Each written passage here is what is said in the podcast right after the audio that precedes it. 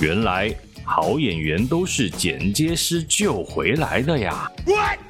比如说演员可能这边情绪跑掉了，或演不好，要剪接来救。就是有时候，比如说像呃金马或金钟那种演员奖的入围公布，然后看一看，就说哎，最佳女配角入围的是什么电影的谁谁谁，我下巴都会掉下来，因为我演的非常辛苦。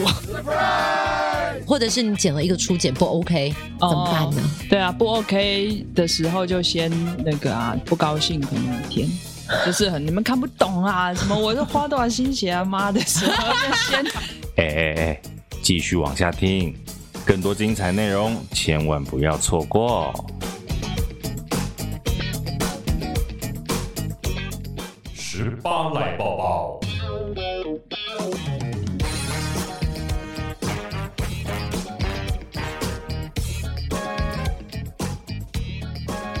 十八来报报，报什么呢？今天来报时间，报时间，中原标准时间。哎，你好适合哦。不然要报什么时间？没有啦，我们来聊聊看迟到这件事情。人家说现在人哦，时间观念呢未必很好。你本身是会迟到的人吗？嗯，我很害怕迟到，我尽可能不迟到，但我不敢说我不会迟到。为什么害怕迟到呢？我就是那种觉得迟到别人等我会有心理压力，所以我宁可我等别人，也不要人家等我。工作上还是包括私下聚会的事？私下聚会，工作上更是，工作更是的！我很讨厌在迟到的场合。我在工作的时候，只要我突然发现我有可能会迟到，然后谁让我迟到，我就会非常生气，那这个人通常都是我的工作伙伴。你是说你的马赛克先生还是？就是呢，比如说我们都说好，虽然可能只是彩排，比如说三点半彩排，那对方可能说，那我们约个三点在现场先蕊个稿，三点半才差不多。嗯，可是呢，他就会稍微有时候稍微延迟一下。但是他也没有真的让我迟到，他只是让我觉得我有迟到的风险，我就会很焦虑，心里不安。可是他说干嘛会让你觉得有迟到的风险？嗯，比如说牵车牵比较慢啊，开车开比较慢啊，多遇到两个红绿灯，可能我那个焦虑感就出来。我不喜欢迟到，即便还没有真的要上舞台，一分钟我都无法接受。我其实也不太喜欢迟到，尤其在工作上，那也是我的点。嗯，可是我觉得最可怕的是，我不喜欢迟到。但我也不太喜欢，比如说跟人家约了之后，别人太早到，然后一直打电话问我在哪里。比如我们今天约两点，嗯，吃饭，一点五十我到了，传讯息到了吗？还没，我到了，然后再过五分钟，诶，到哪啦？一点五十五分，这个时候我就会叹一口气，然后心里想说，嗯，我们不是约两点吗？然后一点五十八分，人呢？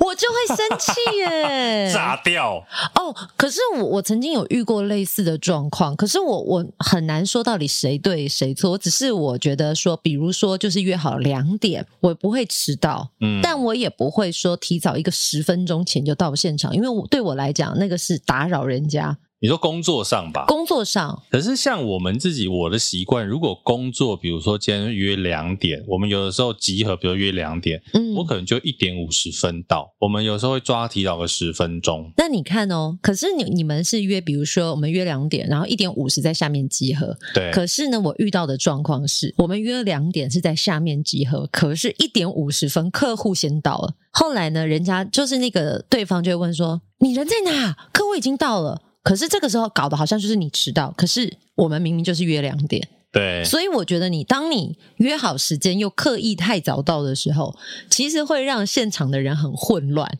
是啦，可是我觉得这个应该是说，你找到的人，你也要找到的礼貌。嗯，就是说你找到很好，你也没有迟到。对。然后比如说一个两个状况，一个是你找到，你不要去催那个还没有到的人啊。对。因为你们就约两点，你找到很棒，可是没有说所有人都要提早到。一个是这个，另外是比如说假设开会好了，我们提早到，嗯、那我们也提早进去人家的办公室或会议室。嗯，那你也不要给人家压力。这个真的是一个 make up，，因为我自己就是常常遇到这样的情况下，我通常就是呃约两点，我一点五十七分会到现场，因为我觉得三分钟。搭个电梯到对方办公室，泡个泡，在 没有 哦，没有，在你真的要约会的时间出现，啊、呃，顶多就是一两分钟。但是是在你们约好的那个两点整的时间。可是现在人就会出现两种极端，一种是五分钟内他觉得不算迟到，就是他两点五分才到，他觉得不算迟到。对。那另外一种就是太紧张，提早到了十分钟，但是他要求。大家都要同时间到，因为不是约两点吗？那我们现在一点五十分已经有人到了，从那个时候开始起算迟到。那你的忍受程度呢？假设我们今天约两点，嗯，几分前到你都觉得 OK？你是说如果提早到吗？不是不是，就是比如两点超过两点几分钟，哦，我觉得五分钟。五到十分钟是我可以接受的范围，到十分钟以上我就会有一点生气，想说约时间约时间要去接贤玲，结果晚了十分钟，他会不会在楼上咒骂我？哎、欸，我跟你说，那一次其实啊，我大概提前三分钟，比如说我们约两点三十五，我大概两点三十就在楼下，因为我曾经有一次不小心让大叔等我，我就一直放在心上，很介意。后来我就提早到楼下，然后他那天跟我说：“哎、欸，我跟你说，我开个会晚一点哦。”然后我在基隆路转个弯就过去了。那个时候我大概已经在晒下面那个，你知道晒了几分钟的太阳。他想说啊，大叔狼嘞，狼嘞，好可怕哦！没有，可是我觉得迟到分很多种情况，一种是不是你故意要迟到？比如说你遇到交通管制，嗯，那种不在预期，我觉得是人之常情。可是有一种就是拖拖拉拉，他每次总是要迟到个三五分钟。是啦，那是习惯的问题。习对，我要解释一下，那一天本来要去接贤玲，晚到是因为要出门前又被一个电话会议给稍微耽误了一下，嗯嗯，吧？我个人是没有那么常迟到的啦。没有，我觉得我们的个性都是不喜欢迟到的人，所以我们宁可要早到。可是我们的早到，我自觉是还蛮有礼貌。我觉得十分钟内我大概都可以接受，嗯，可能超过十分钟就有一点久。然后只是哦，有时候私下聚会的时候就变成。大家都知道，可能这一摊都是比较习惯性晚到的，就会让那个早到的人很麻烦。我要跟大家说，就是我我自己有另外一群朋友，他们都非常喜欢迟到，嗯，搞到最后，我后来也不早到了。我所谓的不早到是，比如说我们约晚上七点吃饭，我通常就是因为餐厅嘛，要拿位子，过了时间就没有位子，我就是那个去拿位子的人。可是几次下来，我就发现。搞得我好像被人家抛弃一样。我六点五十五站在门口，跟那个餐厅的服务员说：“哎，我们是七点的定位，然后我已经有一个人先到了。那如果可以先进去拿位子或者怎么样，您再通知我。啊”通常呢，服务人员都会很客气的说：“啊，这边请，这边请。”然后到包厢，搞到最后，我就是一个人顾包厢，顾半小时，孤单呢、啊。你知道那个半小时很煎熬。我跟你讲，吃饭还好。啊、有一种局，你真的是一个人，真的超无聊的。什么？KTV，我也有过耶，我真的会生气耶。这种到最后，我老实说，我都会臭脸，是因为我觉得五到十分钟的迟到是我可以觉得人之常情，但你拖过了十五分钟以上，你真的是没有在在乎朋友的想法。分享一个，我前阵子七月的时候不是生日嘛，啊，然后同事们就约了唱歌，那那一天约六点半啊，去唱歌会喝酒嘛，所以我一定是坐大众交通工具，嗯、那我时间就会抓比较浪，所以我大概到的时候六。六点十分，嗯，我走进去，看到我的同事们傻眼看着我，因为他们手上拿的是本来要给我惊喜的蛋糕啦、礼物啦、人形立牌。反正所有的那些礼物就在我面，在我面前被我看到了，你知道吗？我跟你说，这个就是我说哈，有时候人不要自以为贴心，都太早提早出现。我觉得适度的早到是一个良好的习惯，但提早太多的时候，真的是造成别人的困扰跟压力。没有，可是我要老实讲，你要搞这种惊喜哈，你应该六点半要 on show，你六点就要 stand by。没有，他们一定没有经验，就是要骗寿星。比如说，我们就是约七点，我们告诉寿星，我们就是约七点。其实我们六点半早就已经在里面了。哦，我跟你讲，这个为什么也是一个他们有人迟到，就是他们自己约六点，然后约我六点半。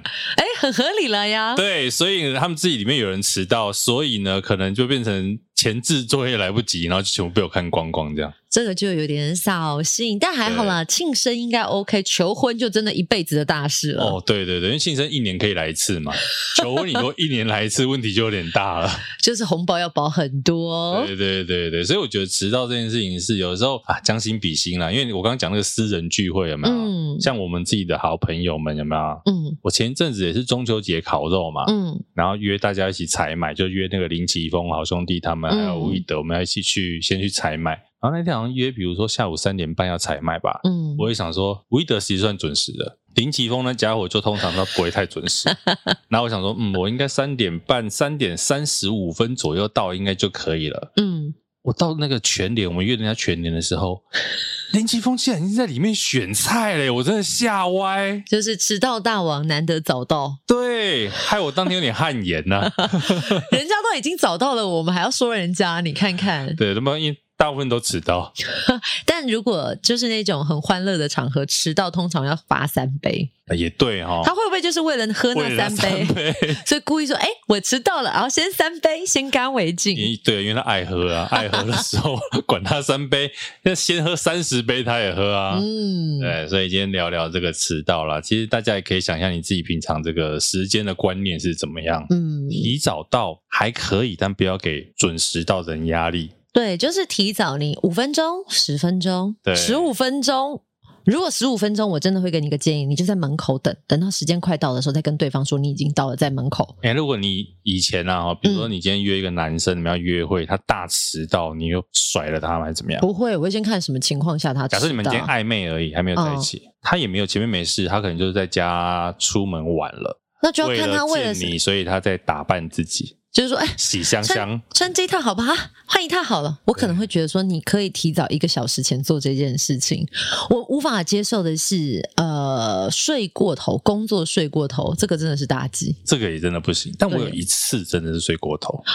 可是你忘了设闹钟吗？还是发生了什么事？好像是忘了设闹钟。我通常如果真的真的会睡过头，就是忘记设闹钟。嗯，对。但我曾经有一个前辈就跟我分享过，就是说，因为像我们的行业，有时候早是真的很早，可能是五六点的这一种，四五点就起来工作。如果你前一天还想要出去玩，你有本事玩，隔天就是要有本事起床。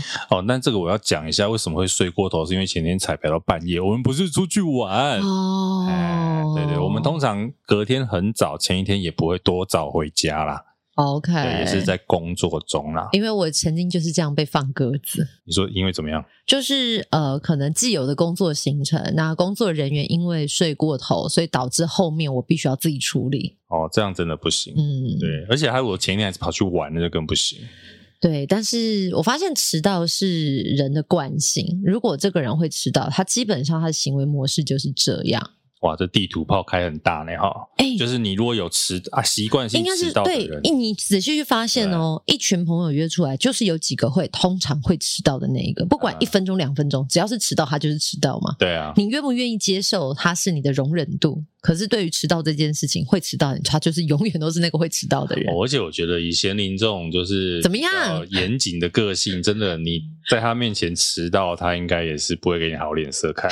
最好的是，我其实我自己也会迟到，因为像我现在有了小孩之后，变数真的非常大。我真的，可是我在工作的时候不会。可是我是说真的，如果像一群呃，后来跟有一些妈妈要聚会啊，带小朋友出去玩，你就会发现，本来大家约十点，就会一路顺延十点半、十一点。十一点半啊，最后出来啊，十二点啊，刚刚好。所以我跟你讲，贤玲这个人工作上不会迟到，但他的迟到的记录呢，都在他儿子的成绩单上面。不要这样，我今天早上就是一家三口睡过头，我儿子就迟到，直接旷课了第一节课，因为我老公忘记设闹钟。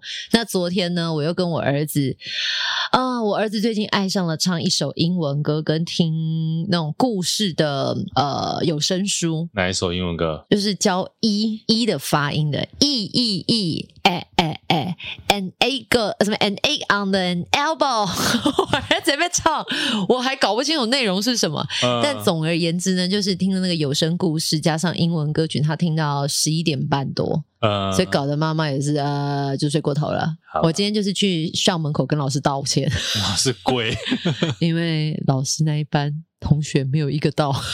因为大家都睡过头，这什么学校啊？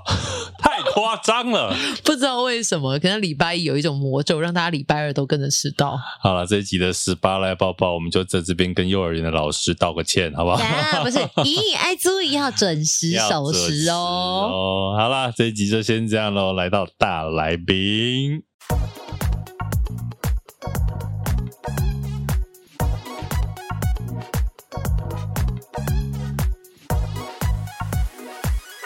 很淡，很 淡，喝 很多的水，因为他习惯一个人，所以他把自己顾好。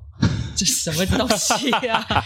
听起来对也不对，被你讲起来、就是、是不是对？不是把自己顾好没有错，但你那个语气完全不是那一种，你知道很正向，听起来有点惆怅。对，对我听不太懂你的意思。对我，我刚刚就是有点冲突。我想说，不对啊，通常把自己顾好是那种很我跟你讲，一个人很棒哎，把自己顾好才可以享受这个世界，享受这个生命。我觉得我在这个节目常常被误解，那你就要好好研究一下说话这门艺术。我的意思是，我的意思是。你看今天来的这个，我们其实你看做了一百多集，没有介绍过这个工作。那这个工作真的很失礼耶？不是，我们的确很失礼啊，对听众也很失礼啊。是你？为什么？你说？因为来宾都是你邀访，我就在旁边插花的那一种。我跟你讲，我想邀他来邀很久了。这个来宾那么难搞，不好邀。不是啦，是我比较害羞，哦、因为学姐以前就是你知道酷酷的这样，然后我们一直都是连友，可是都不好意思邀她来。但是学姐今天看起来很和善的，而且我自己就觉得好像跟她很熟，因为她长得就像是我们每个人在大学时期会遇到的学姐，而且是那种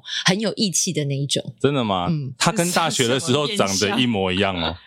好棒哦！我跟你讲，他跟大学的时候长得一点都没有变，他大学就长这样。冻龄哎，对，学弟认证，对对对，我们先欢迎啦。我们说这个为什么这个工作没有介绍？这个职业没有特别说过。剪接师，我们先来欢迎我们今天的这位来宾，我们的剪接师苏佩仪牛奶。嗨，大家好，我是那个被搁置很久的访问的来宾苏佩仪，我是个剪接师。学姐在抱怨我，学姐好，被搁置很久，但是应该蛮多朋友不知道剪接师在干嘛。如果要问到你，你。会怎么回应你自己的职业？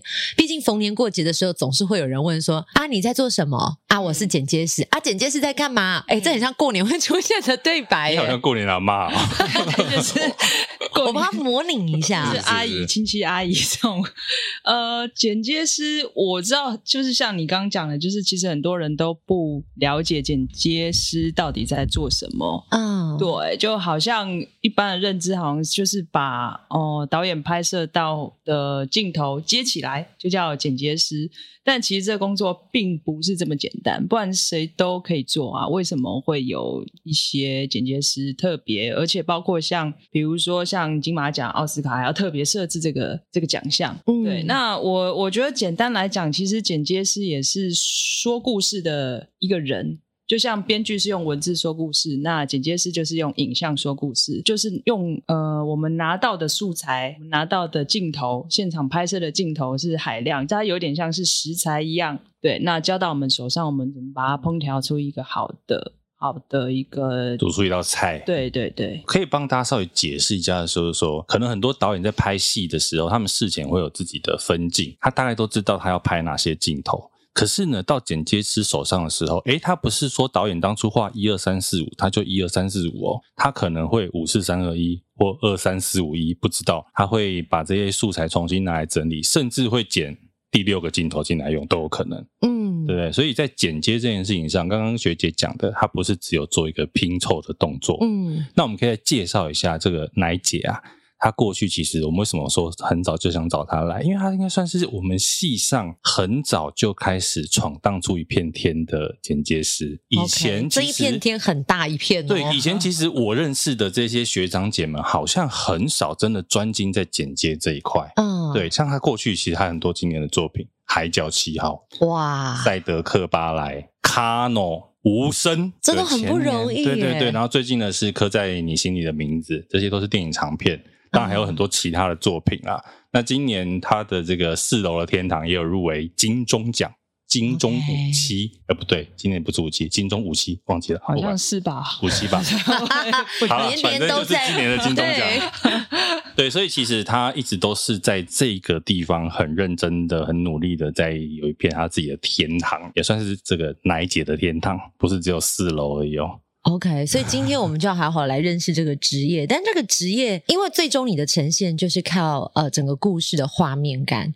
但这个职业带给你最大的成就是什么？毕竟刚刚讲出来这么多丰功伟业，但应该也有那个孤独的面相吧？就是我们看到哦入围很了不起，然后大家都说啊、哦、这个影片拍的很好，对。可是好好像很少有大家形容说，哎，这影片剪的很好。哦，对耶，对，比较不会被看见。对对，对，其实剪接是我觉得它有点像是隐形的艺术。当可能你越不被看见的时候，表示有可能表示你剪接是越好，不着痕迹。因为因为观众就不知不觉的陷进这个故事里面。嗯，对，那他就不会意识到你在哪边换了镜头，或者是你做了些什么变化。你刚刚讲到一个关键，就是呃不着痕迹嘛，然后不晓得哪个地方换了一颗镜头，所以换言之，当我们看到换镜头的时候，它就是有剪接的地方。没错，所以一部电影可能有不同的类型吧，比如说文艺片或者是艺术片，它的剪接点可能有呃两百、三百个。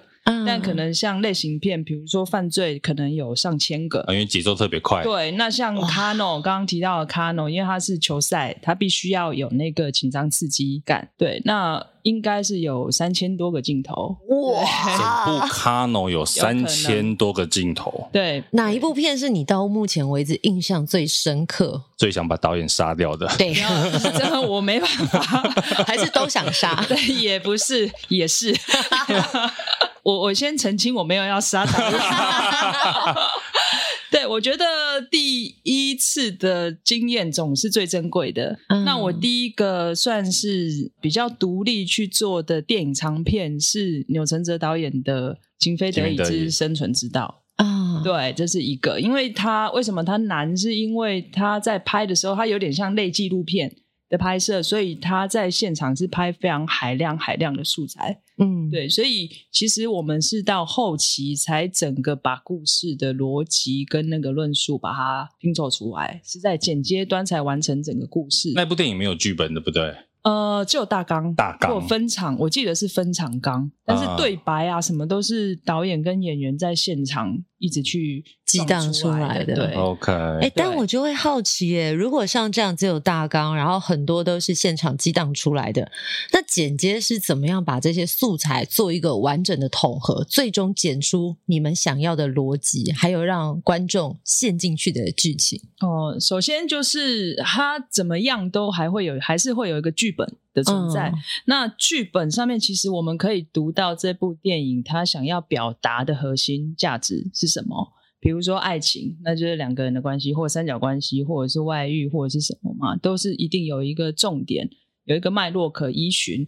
那回到我们自己身上，我们收到素材的话，就是把所有的素材都看过一遍，嗯，等于是阅读资料。嗯的概念，你在看素材的这段时间就应该花很长时间了吧？是啊，是啊。然后因为要看又要消化，嗯，然后做一些笔记或者是什么的，然后看演员的表演。因为有有时候现场太过有机，因为电影就是一个非常有机的产业，嗯，对。所以回到我们这边的素材，不一定是跟剧本或者是创作者想要的东西是贴合的。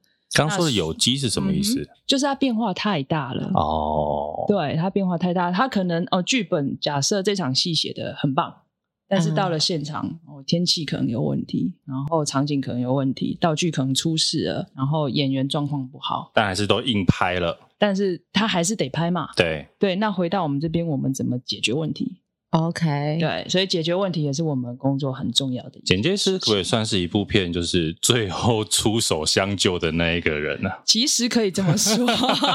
你救过什么？很多。我们不要讲哪一部片，比如说演员可能这边情绪跑掉了，或演不好，要要剪接来救。没错，有一些呃，我我可以讲啦，就是有时候，比如说像呃金马或金钟那种演员奖的。入围公布那时候会看嘛，会看，然后看一看就说，哎，最佳女配角入围的是什么电影的谁谁谁，我下巴都会掉下来，因为我剪得非常辛苦，我只能这么说。所以，所以这些演员可以成就站在舞台上那一刻，我们可以毁掉一个影后。对，就是说很多影后她可能入围或者是得奖，其实是在后置剪辑这一块。帮了很多忙，有可能。这个大概就像是在唱片业，明明歌手五音不全，但是他可以把所有的音剪在正确的位置上，最后呢，哎，听起来也是跟一般的歌曲一样好听，就变歌后了。对，你在讲谁？在讲谁？哦，没有，我只是举例，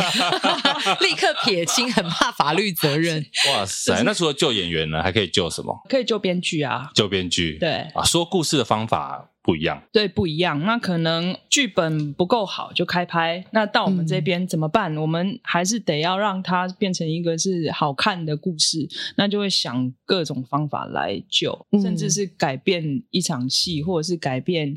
一个角色的情绪脉络之类的，哎，但我会好奇耶，因为之前我们可能聊很多戏剧，我们都知道有很多的关键点是，其实是在导演身上。即便编剧把剧本做出来之后，很多的关键点是取决导演。那剪接是跟导演的角色呢？因为刚刚你也说到，就是你可以去调整那个画面的节奏，或者是整个可能脉络不对了去做修整。嗯、可是这跟导演之间。会不会有一点拉扯？会啊，会，啊、还是都是打了一顿之后才成为最后的画面。就是打架不是我解决问题的方法。好学姐，然后私下捅人家一刀了，啊开玩笑啦，没有，才不会。对，就是所以我觉得要怎么好好的沟通，也是剪接师非常重要的一个人格特质吧。是、嗯，你会怎么跟导演沟通？比如这个作品来了，素材都拿到了，哦、你会开始怎么样跟导演去做工作？Okay, 好，听你的，听我。的哇！我刚也在骂我，你就知道为什么这么久都不敢发他了吧？我懂，我懂，你心理建设做好了。不是，我开玩笑的。是啊，我觉得应该说，我觉得导演们在剪接室基本上都是脆弱的。哇，脆弱这两个字解释一下。对，因为他可能现场遇到什么状况，可能资金有什么，然后演员怎么了，然后被什么投资方欺负了，还是什么？嗯，对，所以呃，到现场可能这个没有拍好，那个朋友没有没有做到，然后会有各种的自责，或者是自我厌恶，或者是各种的懊恼。对，所以其实剪接师，我刚刚讲除了沟通，还要有一个很包容的辅导老师。对，我觉得你好像心理咨商师，有一点剪接师有时候会像心理咨商师。啊、对，所以那个沟通的层面要带的这个前提下去，呃，先去啊、呃、怎么样？那我们一起来解决问题。当这个东西建立起来之后，就会好沟通。OK，对，Okay. 因为那个彼此导演跟剪接师彼此之间的信任感是非常重要的。嗯，对，只要有信任感为前提，那其实什么事情都好沟通。那在你的印象当中，有没有那种真的是剪到最后很艰困，你都不确定自己能不能够完成，或者是在你的职业生涯当中，当然一定有很具代表性的作品，有没有那一种你真的这辈子都不想告诉人家那部片是我剪的？可是我觉得问题不见得是出在你身上，而是有太多的环节相扣，让最终的作品没有办法那么完美。但是我们就想要知道是什么样的环节没扣好，导致了最终那个结果？因为可能相关的从业人员他可能也好奇，以这么成功的角色，他也会遇到这样叠交的状况，就是到手术。台上已经明明已经宣告没救了，你还是要把他死马当活马医那种哦。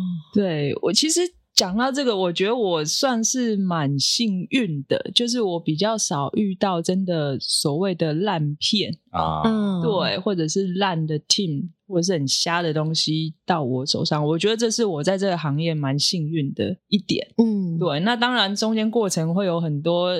人事的相关的问题，但其实剪接师这个行业在影视产业里面，其实相对是很单纯的。嗯，因为他最孤独啊。呃，对。我们刚刚前面讲这个工作，这个工作应该真的是整个影视圈里面最孤单的工作。哎，我好奇，就是一部片到底要几个剪接师来完成，还是就是只会有一个主操，然后其他可能是辅佐？他的工作模式是怎么样？我觉得电影跟影集有点不太一样。电影的话，可能就会有一个剪接师来为主，嗯、因为他也是一个完全的一个创作者的角色。嗯、对，可是影集的话，因为现在台湾影集很产业很蓬勃，就是超多影集在拍摄，那影集的量超大，嗯，对，所以他需要一个小小的 team 来一起完成这个可能十集、十二集甚至二十四集的一个量。一部长片来讲，因为我们讲说以电影长片来讲，大概拍戏的时间大概一到三个月不等。嗯，剪接的时间花多久？正常来说，剪接的时间大概三到一年不等。好可怕的时间哦！没错，但是剪接是在呃完成这个工作当下只能接这个一个 case 吗？如果有 team 的话，嗯，对，就可以同时有多工开始。对对，因为我刚刚想的是，万一我接了这个剪的，然后一次要工作三年，可是我还是只有这部片的钱，不是吗？他是就件计价还是就时间？通常是案子吧，对啊，一部片啊，所以纪录片剪纪录片超辛苦的。哇，天哪！对，当然他不会就是每天都是你的工作天啦，只是只是他可能剪三个月休息三个月。想一想，然后再剪个两个月，然后再想想一想，然后这样一过去就可能两年三年。那必须要很热爱这份工作哎，不然你怎么投入在里面？对啊，那你什么时候发现自己竟然喜欢做如此孤独的工作？呃，什么时候发现呢？对，因为我觉得如果念呃电视电影相关体系，可能大部分是比较你知道外放活泼，可能喜欢跟人群接触。对，但没想到最终的是你拿到成品，你要自己来完成的。我觉得后期的人多半都有点孤僻吧。我觉得是，我觉得是。对啊，就是这时候只能复刻学姐。因为 我可以先分享我的经验。我那时候刚进电视圈的时候，我们有剪综艺节目，就是半夜，我们就是那时候就这种线性的在对剪。真的，我一个礼拜剪一天，我都觉得好无聊哦。因为你一待进去，我们那还还只待了八个小时，你都觉得说哦，时间好漫长，然后很无聊，时间过很慢。所以我很难想象，就是你三个月都投入在一个长片的剪接的时候。我觉得那跟人格特质有关系耶，我觉得剪接师的人格特质，就像你们说的，他需要耐得住寂寞。对，那我我自己的话，我是很喜欢自己做自己的事情。哎，白羊座，哎，会用白羊座这个词，真的是喜欢人家管，可是很没有耐心啊，这个工作。呃，这个星座，我人生唯一的耐心就放在剪接上。OK，我我我觉得你刚刚真的就是有一个在点火的感觉，我真的很害怕，我会想说我要搬去隔壁桌坐。你吗？对，因为他说你没有耐心，哎，没有得罪那个白羊座。可是没有耐心，怎么有办法做剪接？而且他可能反反复复，或者是你剪了一个初剪不 OK，怎么办呢？对啊，不 OK 的时候就先那个啊，就是不高兴，可能一天。就是很你们看不懂啊，什么我是花多少心血啊，妈的时候就先剪破口，就是这一段了，对，放在前三十秒，是啊，是这样吗？对对对，但是对啊，就真的是唯一的耐心就是放在剪接上。那你什么时候开始从这份工作真的得到成就感？因为你一开始其实是剪片花，对对不对？剪片花你就从里面得到。成就感的吗？热情的吗？我觉得剪片花或剪花絮，确实我的成就感来源还是来自于观众。嗯，对，然后以及可能导演，因为导演是最清楚我。我们在剪接上做了什么的人施了什么魔法？嗯，对对对对对。那观众就是，呃，因为其实看看戏嘛，看电影，其实要的就是那个渲染力。观众想要有情绪投射，当有情绪，比如说观众哭了、笑了，或者是愤怒了的，有反应了、有讨论的时候，那也是我会有成就感的时候。就是 OK，这里我这样子撒了一下狗血，把你弄哭了。哦，就是我成功了。你不会就在试片的时候躲在某个角落，然后拿出小本本，然后用望远镜看一下谁哭了，然后开始做笔记。哦，成功了，成功了。没有，他是用植入晶片的方式。对，对啊，对啊。但那时候就比如说在电影院里面看自己剪的电影，我不是真的在看电影，是在看旁边的人的反应啊，就是观察，就是哦，原来这里会笑啊，对，哦，原来这里真的会哭啊。但你会不会在电影院看自己剪的作品的时候想说？如果我这边再怎么剪的话，会不一样。我觉得这个想法肯定是会有，可是这个东西就是放在下一部片啊去改进，因为其实电影跟戏剧就是这样嘛，它就是一个当下的产物，出去了就是出去了。嗯，对。OK，对之前看那个有一个网络上，之前无声在宣传的时候聊到一段，你知道无声的初剪版啊，四个小时哇，然后最后播出是一百分钟。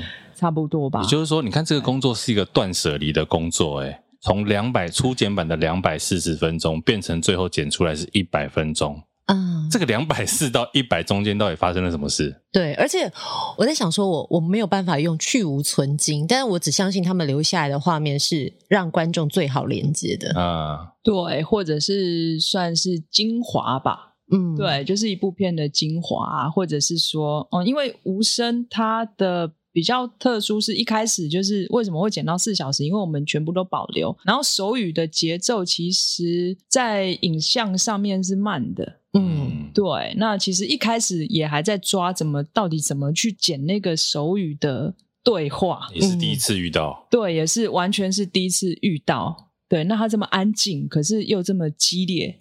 嗯，对，所以那个过程感觉更孤独了，也 磨蛮久，对，很孤独。那时候，因为那算是脱离我的当下的舒适圈的一个工作，对对对，所以跟那个柯贞年导演也中间的讨论有很多过程啦。那你这次金钟像入围四楼的天堂，嗯、像你刚刚除了人之外，就 team 之外，剪电影跟剪电视影集到底有什么不一样？其实。对我来讲，好像差异没有那么到太大。但影集的话，确实因为播放媒体的关系，所以它的节奏可能需要稍微快一点。对，然后对白啊什么要更清楚，要更一直丢接。嗯、对，就是讯息要一直出来。可是电影它可能一场戏它可能都可以没有任何的对话，就是一个情绪，嗯、可能呃三分钟。这样子，可是如果影集如果三分钟都没声音的话，大家就转台了。有时候就会有这种，可能一分半，我们都担心电视机是不是坏，啊、对，对，要 怎么放弃？停在那里那么久，然后一直等它掉眼泪下来。而且因为可能他边洗碗或边做家事。对，然后想说，哎，现在电视怎么没声音？对对对，所以这个差异可能在可能剧本上面就有蛮大的不同了吧？嗯，对。然后影集需要留钩子，嗯，对，每一集都要去设计那个钩子，让才让观众可以下一集下一集一直看下去。你讲到得奖这件事情，我突然好奇，因为呃，我觉得啦，就剪接这件事情，有的时候它是比较出来的。就这个版本，比如 A 版本这样剪，B 版本这样剪，你会觉得 A 版本比较好。可是以评审的角度来讲，他应该只看过一个版本。对，那你觉得他们会怎么去评断哪一部片的剪接比较好这件事情？对，这个奖项最后的得主啊，所以我觉得，因为剪接奖这件事，我也蛮 纳闷，就是就是评审们会怎么去做。选择，因为剪接的过程，我刚刚也提到，就是我们到底做了什么，就是我跟导演可能是最最清楚的那个人。对，对，那其他人不可能看过所有的素材，嗯，那看过所有的素材，可以把什么样的素材变成什么样的电影？对，那中间可能才是剪接精华或者是最厉害的地方。嗯，对啊，所以我会觉得，像几次下来，我觉得我对。就是对剪接奖，我觉得所有剪接师们应该都要这样吧。就是对剪接奖，就是持有一个就是随缘的态度。那如果是你你自己来看，嗯、你会怎么样去觉得什么是好的剪接？什么是好？对啊，因为未来、嗯、还是你有当过评审，就类似这种，比如说学生作品啊等等的评审，是未来搞不好有机会。嗯，你会怎么样去看所谓好的剪接？这一题真的是大哉问，因为刚刚你特别提到嘛，好的简介要不着痕迹。对啊，可是既然不着痕迹，我们要怎么发现你是怎么穿针引线，对让大家不知不觉掉入到你铺陈的内容？对，所以其实，嗯，我反过来讲，最容易被看到的简介，比如说像悬疑片啊、惊悚片、就鬼片、恐怖片、啊、这种动作片，这种就是很清楚可以被看到。OK，剪接，所以他在。可能在被看见的这件事情里面是非常吃香的，哦，对，对。可是如果像是比较文艺或艺术，或者甚至，其实我觉得像《四楼的天堂》也是比较，它的剪接的好，其实是非常非常非常幽微的。幽微，这两个字怎么写啊？这一定有一个什么 make up 在里面，帮我们说说好不好？因为。我觉得《四楼天堂》跟陈信宜导演合作，因为陈信宜导演是我我非常佩服的一个创作者，嗯，他真的是全，我觉得他真的是全身心灵都投入在故事创作的、嗯、的这件事情里面。那我跟他就只有合作《四楼天堂》嘛，对啊，那那我觉得这个剧本是他人生故事的一个，或者是他经历的所有人事物的延伸，然后他对于这个世界、这个人的一个爱跟包容跟理解，嗯，在这里面。对啊，我现在会越讲越悬，对，所以我简介的时候会把这些东西想象进来。OK，对，那可能目的就是在我觉得简介一定是带着目的啦。那目的到底是什么？疗愈吗？或者是说，比如说像谢盈萱这个角色，好了，嗯，对他他的角线的弧线是什么？我们把它完整。那我可以牺牲，比如说剪接不是那么的漂亮，因为有些漂亮跟 不漂亮，是我们以前所谓讲的那个感觉跳一下的那种感觉、呃、之类的。有时候镜头接镜头，你会觉得嗯，好像不太顺畅，下，然后你就会意识到，哎，这里可能剪不好。对、嗯、对，但为什么会这样？可能我们的选择会有原因，因为我可能会选择保演员，嗯，或者是保故事，因为演员跟故事绝对是电影里面最重要的。嗯的露出，其实我蛮好奇的，就是说你刚刚讲到那个所谓跳一下那个问题啊，嗯，因为其实我们在剪接有所谓那个硬凹点，有没有？就是这个片段你要从哪个点用到哪个点？对，剪接师真的就是眼睛睁睁的，然后那一格一格修吗？因为帮大家解释一下，就电影或电视大概就是二十四格或三十格的画面。你们真的就是那个一格一格在那边修这些画面吗？我们是用感觉，感觉，业内跟业外之间的差异，这个以前我们叫做 sense 啊。有有有有，我觉得剪接是需要带一点天分的，真的哦。对，就是对影像的敏感度，嗯，对，当然可以训练啦，嗯，对，但有天分会比较快一点。所以你有常常在那个一格两格间纠结吗？我本人是会，但其实这个东西其实。别人可能看不太出来，有时候就是自己那一关过不去。对 对，现在我们讲一格两格，你听得懂哦？我觉得我听不太懂，对，因为因为你听得懂，才表示我们听众听得懂。但但其实对我来讲，我我把它想象的就是我们在呃一般录音录声音，然后你要怎么叠声音换气或者是转段不会被发现，因为有时候我们 A B 段会互剪。它那个概念有点像我们小时候很喜欢在书上面画漫画，没有在书角，然后画那个动画，对，连格动画，那个每一页就是一格的概念。然后电影就是。一秒有二十四个这一格，嗯，然后电视是一秒有三十格，就是那个折角动画的概念。但它就像是我们在接声音的时候，就差一点点，声音可能不是那么完美，可是一般人其实听不出来。可是因为我们自己是当事者，或者是我们在操作的人，就会觉得明显说声音怎么哎。诶音频不太一样，或者粗细不太一样。对，我觉得这有蛮类似这个概念。是我的理解是这样。对，但我刚刚突然想到一个，就是身为剪接师，除了剪剧情啊，像你刚刚有说保演员嘛，跟呃故事的主线轴，但是因为像现在有很多的影视都是有赞助的，哦，所以有时候剪接 师是不是也是必须要剪接出一些可能能够对赞助厂商交代的画面？哦，当然啦，有时候会。哎，我是问到一个。问的好，问的好，投资方 会被制作公司交代啊，然后这时候我们就没有自我了。没事的，就是欢迎大家好好的羞辱我们，啊、没关系，这不会是羞，就是 OK 好啊，就是置入好好，我知道，这置入这样子，你们可能就会有两百万，因为中间也包括我的薪水嘛，是啊，没问题对啊，OK OK 的。所以说，哎，这边要特写，好特写，好特要多久？够长吗？对，因为我很配合，因为有时候赞助他可能是需要呃，在整。整部电影当中露出三分钟，没错。那你怎么去凑那个画面录到三分钟？总不能一个画面停格三分钟，大家也觉得尴尬啊。对啊，所以这前面就是其实主要还是在就是他们现场道具怎么去拍，然后把这个放到故事里面。对啊，置入反正被讨厌也不是我们被讨厌的，也是啊。但有没有剪接是觉得这个画面真的很不符合故事的美感，或者是整个你知道？因为有时候你为了要让某个 logo 露出，就必须要牺牲掉一些事。视觉的转移注意力是，可是那个故事就会有点嗯啊，为什么？非常卡顿的一下。对，不会啦，观众也可以了解啊。你看那个变形金刚的时候，观众了解，但不一定想接受。对呀，对，明明要出去打仗打架前还要先喝一个舒化奶，对不对？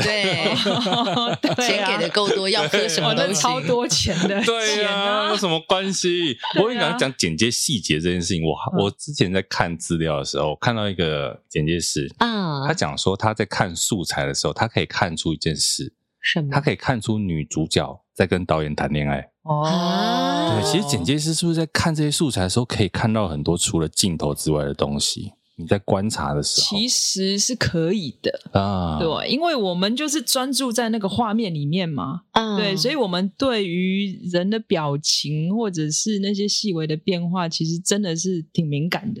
对，然后你怎么一个导演、摄影师怎么去选择镜头？嗯，哎，偏偏就是为什么把女主角拍的特别美，啊，男主角你好像就随便，光也随便，那这这是什么意思吗？不是，学姐，我们刚刚有念出你的作品哦。哦，这些作品都不在刚刚念出来。哦，原来如此，就是对演员有没有爱，这个从镜头里面是看得出来的。哎，可是照理说会选择他们当主角，通常都是要有一定一定程度的喜欢啦。当然，可能也有是投资方投钱的关系啊。对对对对对，因为电影需要卡司嘛。嗯，对。那像我们刚刚讲这些资深剪接师的合作，你有没有？因为毕竟你虽然十多年的资历了嘛，可是我台湾有很多更老、更资深的大前辈们。对对对，你可以从从这些前辈剪接师上看到什么？你觉得你可以学习的东西吗？嗯，比如说，因为你跟陈博文老师合作过。嗯，对对，是我们很资深的剪接师。嗯，对，跟陈伯文老师还有廖庆松、廖桑，哦，对他们都是算是现在台湾最最最最大前辈的教父级人物。没错，没错。嗯、对，那当然跟他们，因为我本人跟他们不算是那么直接的工作，跟廖桑有啦。嗯，对，那可以从中去偷偷学习他们看一个故事的不同的角度。哦，对，我觉得这个是跟但他们经验判断很快。对，我觉得都有。然后其实跟就算是跟别的剪接师或者什么去看，其实也会有一些不同的激荡啦。但我可以分享一个，就我曾经在剪《军中乐园》的时候，侯导我跟侯导剪接过，哎、侯导有来帮忙修片。啊，对。然后我举个例子，就是他当时觉得可能这场戏的颜色他觉得不是很满意。嗯，对。然后他就边想想想，他就啊啊。不然你把它弄成黑白的，哦、我觉得这个事情让我很 shock。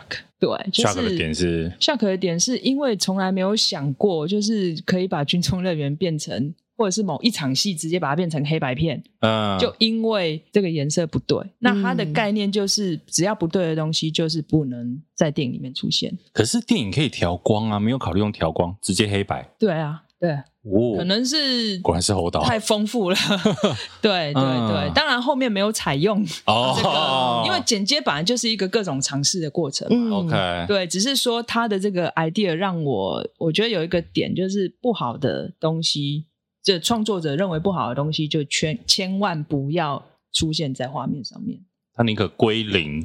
他宁可不要留，也不要留，真的是一个断舍离的过程诶。可是因为你现在身为剪接师嘛，你可以断舍离别人的东西，但你变成导演之后，要断舍离自己的东西就难了，可能就要找别人来操刀了。所以他都找别人来剪。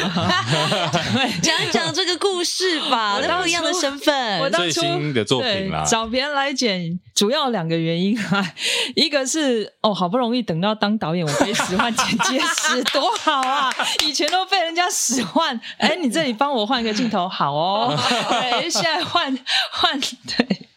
原来啊，这一刻等很久了吧？等很久，被迫被害者的心态。这个你帮是帮我修一下，就出一张嘴就好了，多好啊！然后呢，第二个原因是什么？对，第二个原因是因为也是因为自己做剪接师的过程，我觉得剪接师跟导演之间会有不同的那个激荡，就两个脑袋一定会有不同的想法。那至少我觉得是会是一加一大于二，在大部分的状况下，嗯，对，是一加一大于二，所以我想要找另外一个剪接师来协助我，懂。对，创造更大的可能性，嗯，因为自己一个人绝对是有盲点的。对，刚刚乃姐讲的是她最新的作品叫《二重奏》，嗯，然后即将要在高雄电影节做世界首映，Yeah，对，它是一个短片啦，先帮我们介绍一下好，讲讲这个故事。好，这个故事其实它是在，它很简单了，我觉得很简单，就是在讲一对母女的故事。嗯，那女主角是一个大提琴老师，那她的母亲突然罹患了胰脏癌末期。嗯，那在这个有时间，呃，好像有一个倒数计时的一个炸弹在那里，因为不晓得胰脏癌的母亲什么时候会离开嘛，这就会造成人生上一个很大的转变。嗯，那在这个时候，人总会想去，不论是更逃避一些。事情，或者是更面对一些事情的时候，那这两对母女要怎么去自处？嗯，对，因为可能本来本来关系就已经有一点点状况，那在正常的状况之下，通常大家会不思改变嘛。嗯，那有一个环境外在的外在的因素进来之后，会让这对母女产生的一些变化。你为什么会想要写这个故事啊？这个故事其实一开始，它其实是从我的一个个人经验里面去汲取出来的，但它不完全是我的呃人生故事的改变啦。嗯，对，它只是我人生故事里面我经历了一些事情。那当时可能因为面对母亲离开这件事情，当时的我年纪太小，然后那个那个心情尘封了起来。对，因为太年纪太小，没办法面对。嗯，那现在可能比较有一点点能力去再去回想这件事情，所以我就把那个感受拿出来，然后转化成这样的一个故事。对，一一方面是自己内在的一个释放，然后另一方面是我觉得我们大多数的人在面对亲人或者是身边重要的人离开，甚至是狗狗离开的时候，都不可能有准备好的时候。可是我们可以可以宣泄，我们可以表露。嗯，表露我们的情绪。嗯，对对，那我希望这部片有达到这样的一个效果。其实让我想起来，就是在我们华人的教育，好像对于生命教育或者是面对生离死别，我们没有太多做一些琢磨。对，也有可能是传统就会觉得那个好像触眉头。对，对，所以其实这个让我突然也想到说，之前不是比如像父后七日，嗯、或者是一些华人的呃呃丧礼的记忆，很多人就说，为什么现代人还要做那件事情？嗯，会觉得说这已经不符合。现代的文化了，可是后来我发现，他是让呃还没有把情绪宣泄完的人，透过这些仪式释放，对，有一个仪式感。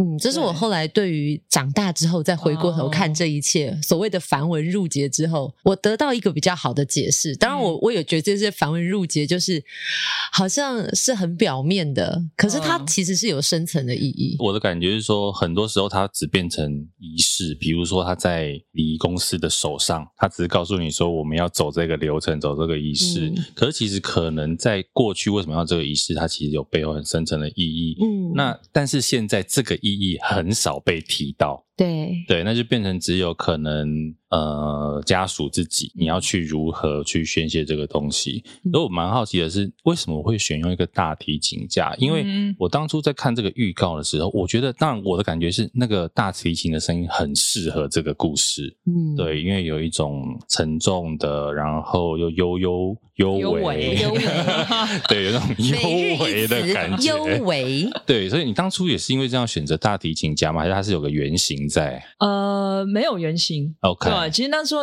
那时候在创作故事的时候，我想要用一个什么？那时候在想用一个什么东西来隐喻，或者是用一个比较呃物件来影像化，嗯、可以来来承载这一个电影的。Okay. 我想要做刚刚讲那个所谓发泄或表达的一个可能性。嗯至于为什么用大提琴，是因为一个是你刚刚提到，就大提琴的声音，它其实是有一点孤独，嗯，对，有一个很孤独的感觉。可是它对它又不是那么的沉重，我觉得啦，uh, 对，它有一个包袱感，有一个。包容感，嗯，对，有一个好像在孤独里面，可是你又可以找到一个开阔的一个感觉，相对厚实，对厚实。那我觉得它的音色是符合我想要讲的故事。然后再来另外一个，就是我在 play 大提琴的时候，其实它姿势有一点像是拥抱，其实是你要抱着，抱着，对对。那一样，像我们在华人世界里面很很难去拥抱。父母亲对，对，以以以小孩的身份很难有那个亲密的接触，不是不愿意，但就是很尴尬。小时候抱得很自然，但长大之后不知道为什么所谓的男女授受不亲，或者是觉得拥抱就变成好奇怪哦，对，就很不自在。对，所以就又反过来，我就是用这个比较可以影像化的一个行为，嗯，对，那我可能抱不了妈妈，我没有办法，但是我用这个来表达我对你的。嗯，对，OK，剪了那么多片，第一次自己当导演，有发现有什么不一样吗？还是要跟导演认错吗？就是以前在剪接的过程当中，会更温柔一点。对，导演怎么要管那么多事？身份的拉扯吧，没错，就剪接以前。纯做简介的时候，就会觉得为什么不多拍一点？为什么不多拍一颗啊？这表演不够好，为什么不多追加一个、uh、？OK，现在我完全知道了，哇，现场压力之大，所有人看着你，对，看着，然后可能又有超时或者是什么的压力啊。Uh、对，那跟剪接师的合作呢？我我相信剪接师的压力比你还大。剪你的东西应该压力很大吧？对啊，压力超大。万一他剪完就说：“哎、欸，我自己剪好了啊，不就尴尬了？”你找了几个东西？但我有有有讲好啦，不是说啊，我还是我自己剪，不是因为不好，嗯，而是我觉得呃，一开始有找一个剪接师来协助我剪这个短片，完全是正确的决定。嗯，对对，就是一样，就是会有另外一个脑袋来。来给我不同的想法跟可能性，完全是有的。嗯、对，但因为我会这个工具，这是一个工具或者是一个技术好了，因为剪接是一个技术人员嘛。呃，会有这个技术的话，我去碰才会长新的东西出来。嗯，对，不是真的不是出一张嘴就可以 做到我想要的东西。那就好奇了，怎么样培养那个剪接说故事的能力？哦，如果你对于现在有兴趣的朋友，或者是你到现在还是一直在精进自己的说故事的能力，对，你的方法是什么？嗯，我觉得最简单的就是多看其他的影片嘛。这是最简单的方式，嗯、因为现在平台这么多，这么丰富，戏剧节目这么多，电影影集什么的，嗯、各种类型什么都有。嗯、对，就是大量的去看，有点像是阅读嘛，阅读书、阅读影像。那阅读小说，我觉得也是。嗯，对，因为阅读小说，它可能有一些有很多的画面，你可以去想象。嗯，然后小说它写人物是写的非常的深入的，那我们会呃协助我们去理解可能我们没接触过的人，嗯，对、嗯、对，那这些东西可能你会不知不觉在某个你剪接的时候突然冒出来，那会加强加强一些角色的深度，对，嗯、然后比较技术面的话就是呃所谓的拉片。那拉片，拉片是什么？是什么？拉片就是看你喜欢。我有听过拉茶，没听说拉。比如说我拉屎了，你不要把我们的艺术节目搞坏好吗？好，就是就是拿一个你喜欢的电影，或者是、嗯、对，假设我讲一个，比如说像《全面启动》好了，嗯，诺兰的那个。剪接跟他叙事的时间线是非常复杂的，三层梦境。对对对，三层梦境。那他到底哇？如果是我，我根本剪不出来这种东西嘛？对，就是把那个片子可能两个半三个小时，然后我就是一场一场去拆解，哦、他怎么做？哎，他这里可能续场，他的目的是什么？他出现了哪些角色？嗯，他的长度，嗯，他用了可能三分钟。来建立这个世界观，嗯，对，他怎么做，然后再接下来他做了什么，对，然后再接下来可能呃，可能第一层的时候发生什么事，第二层发生什么事，然后在第三层就是去拆解它，把它文字化，哦，对，那中间就可以去理解人家是怎么做这个这么复杂的片子的。这个有点像我以前，我们以前学生的时候，老师会叫我们做逐镜分析。类似。类似嘛，类似。对，就是那个电影来了之后，你一个镜头一个镜头看他在干嘛，他为什么要这样拍，好像论文的感觉，对对对，甚至他为什么要特写，他为什么要远景什么的，一个一个去拆解嘛，去猜他的分镜，对对对对对。你之前剪过这些片子啊，我很好奇，因为我们很常被客户改东西嘛，嗯，你剪过最多版本的是哪一部片？哇，这些不好回忆我都忘了。烧毁，或者是比较哪一部？就是你有没有记得说，比如说这一部片你剪了八版、九版、十版之类的？我其实不会去记几个版本诶、欸。坦白讲，哦、我想一下，那你有剪到生气过吗？生气很常，My God! 很长生气啊！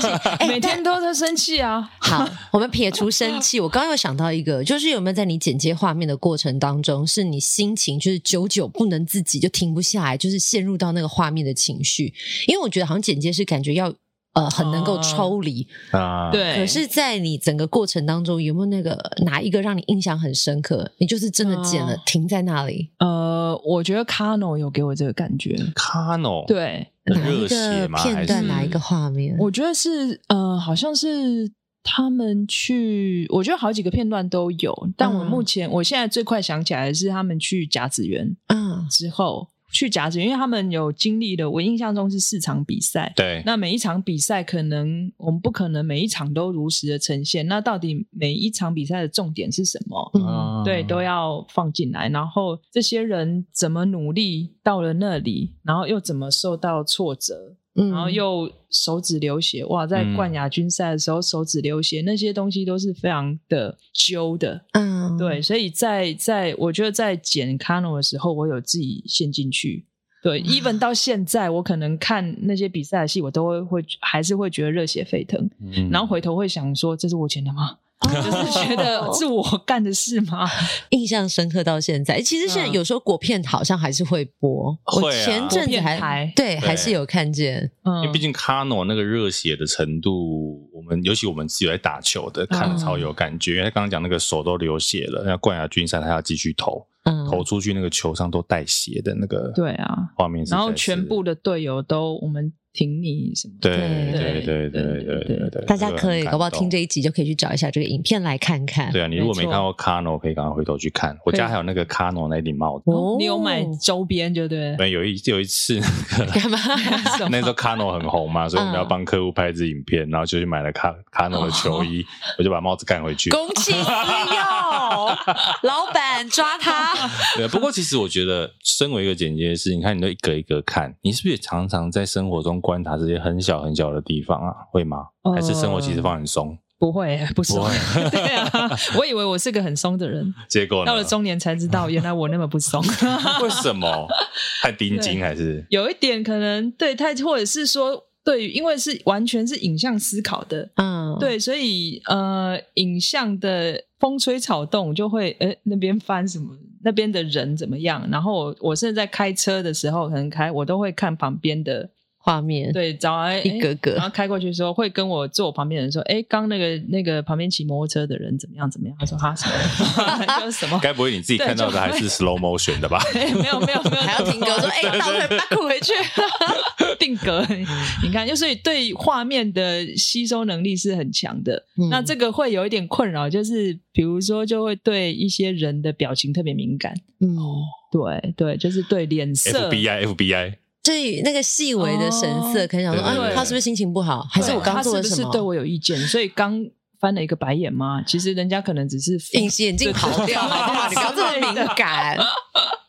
对，因为我跟你讲哦，这个时候我们就要跟剪接师说，你知道，绝大部分他们的表情只是来自于他们当下的环境、空间，可能气温，或者是他刚刚前面一个做了什么，真的都跟你们旁边的人。我超羡慕的。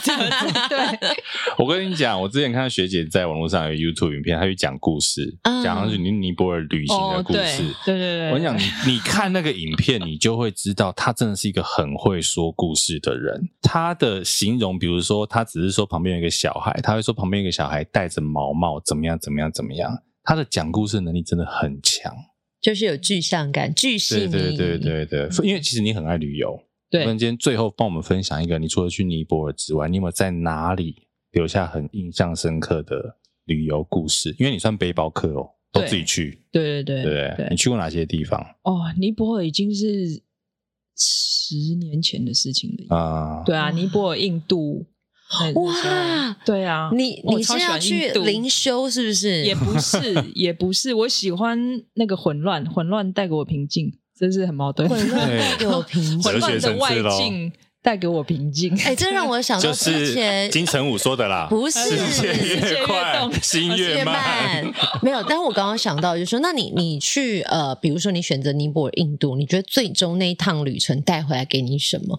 我觉得它可能是变成是剪接师的养分，就是看透了人性。有一些对，因为剪剪接，你在执着那一两格，或者是这一场戏要不要？删掉或者是什么？对啊，这跟断舍离有关系嘛？那想像印度啊，尼泊尔，我们就会想到比较灵性。但我真的不是去做灵修的啦。嗯，对我自己是去接受那个文化冲击的。对对，我觉得是对，因为看到不同的人，对，那我们的工作会接触到很多不同的人。嗯，对，会让我们的适应性很强。是，嗯，对。今天这个案子结束，我们换下一批，下一批的案主可能有不同的个性，嗯，然后再下一批又不同的个性。对，那如果你你无法去去跟这么多种不同类型的人物相处的话，那很难独立成为一个剪接师。在你的生命中过客很多，但你留下了很多的作品，这些都是刻画的印记。嗯、对啦，虽然就是我们说它是一个孤独的工作，但是它反而要跟很多不同的人合作。对，也是一种人生的学习。Okay. 是，今天谢谢学姐带领我们，所以我们现在已经把播拿出来播腔。至少我们学会了一个新的词，叫做 幽微。等等等等。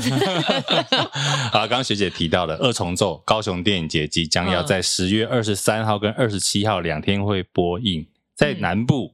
北部之后有机会看到吗？北部的话，可能明年的金穗影展应该有机会，Okay. 因为我们有拿到短片辅导金，那短片辅导金有跟金穗奖影展做合作。短片拍完了，有在搞长片吗？有诶、欸，有诶、欸，对，就是现在有在发展新的长片剧本。OK，对，有在想其他可能性跟自己想说的。不同的故事，OK，对对，期待学姐未来入围金马，就不是只有最佳剪接奖，导演。导演那个太难了，没关系，反正我们也不知道评审在想什么，真的，真的，每次做评审出来都被骂。啊，真的。好了，今天谢谢学姐来到给 Mo 一刀 Spotlight，谢谢谢谢。谢谢牛奶，耶耶，拜拜。